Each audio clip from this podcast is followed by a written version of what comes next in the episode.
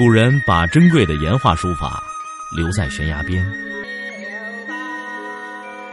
我把时间打磨成碎片，留在你的耳边。拿铁磨牙时刻。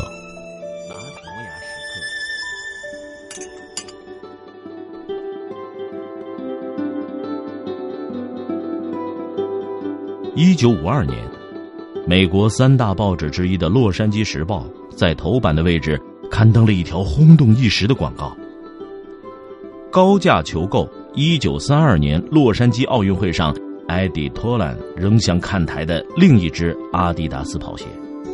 收购人开出的价码是五千美元。埃迪托兰作为美国历史上最杰出的运动员之一。在一九三二年洛杉矶奥运会上夺得了百米大战的桂冠，并以十秒三的成绩打破了当时百米世界纪录。他夺冠时穿的鞋子，自然具有一定的收藏价值。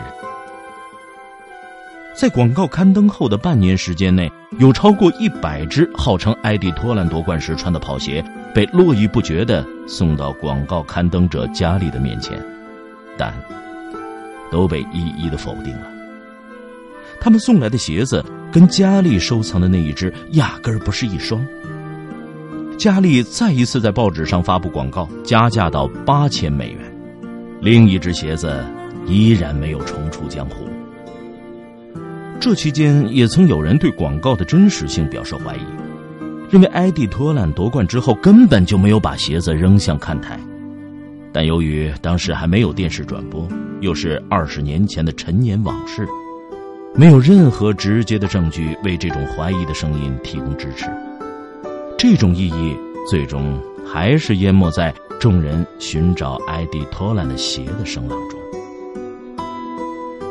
一九五三年，埃迪托兰的另一只跑鞋依然没有露面。失望之余，佳丽放弃了把埃迪托兰的跑鞋凑成一对的梦想，最终还将自己手里的那只鞋子出手了。卖了四千美元，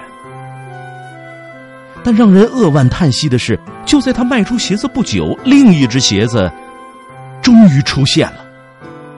一位始终没有露面的神秘卖家提供了一只跑鞋，跟那只刚刚卖掉的鞋子是天造地设的一双，并最终以六千美元的价钱卖出。这个轰动一时的收购事件，终于告一段落。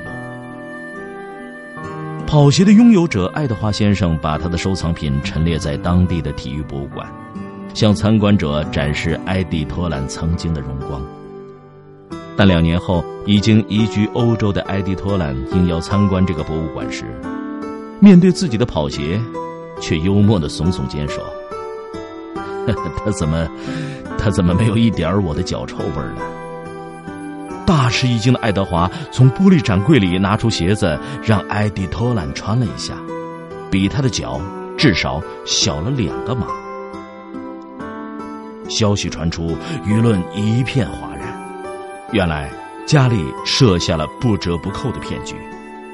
埃迪托兰还证实，他当年夺冠的时候根本就没有把鞋子扔向看台，甚至也从没有意识到其不菲的价值。那双鞋子可能被扔进了垃圾箱，早就在人间不复存在了。至此，佳丽也只好出面承认，她卖出的第一只鞋子只是自己穿过的旧跑鞋，第二只鞋子的幕后主使人，自然也是他。只有他的手里才会有跟卖出的第一只鞋子相配的另一只。他先是依托名人编造了一个故事。然后用高价购鞋的广告间接证明自己手里的鞋子是真品，同时给他确定了一个比较高的市场价位。在成功的营造出声势之后，他以稍微的低价卖出了第一只，马上又成功的以高价卖出了第二只。在这个人们一致为他感到惋惜的收购过程中，他实际上从中获得了一万美元的收益。明白自己上了大当的爱德华表示，他打算提起诉讼，但家里却通过律师告诉他：“如果您愿意撤诉，我们将会以双倍的价钱把那双鞋买回来，让您净赚一万美元，这是一个让人无法拒绝的条件。爱德华最终还是采纳了他的建议，收回诉状，息事宁人。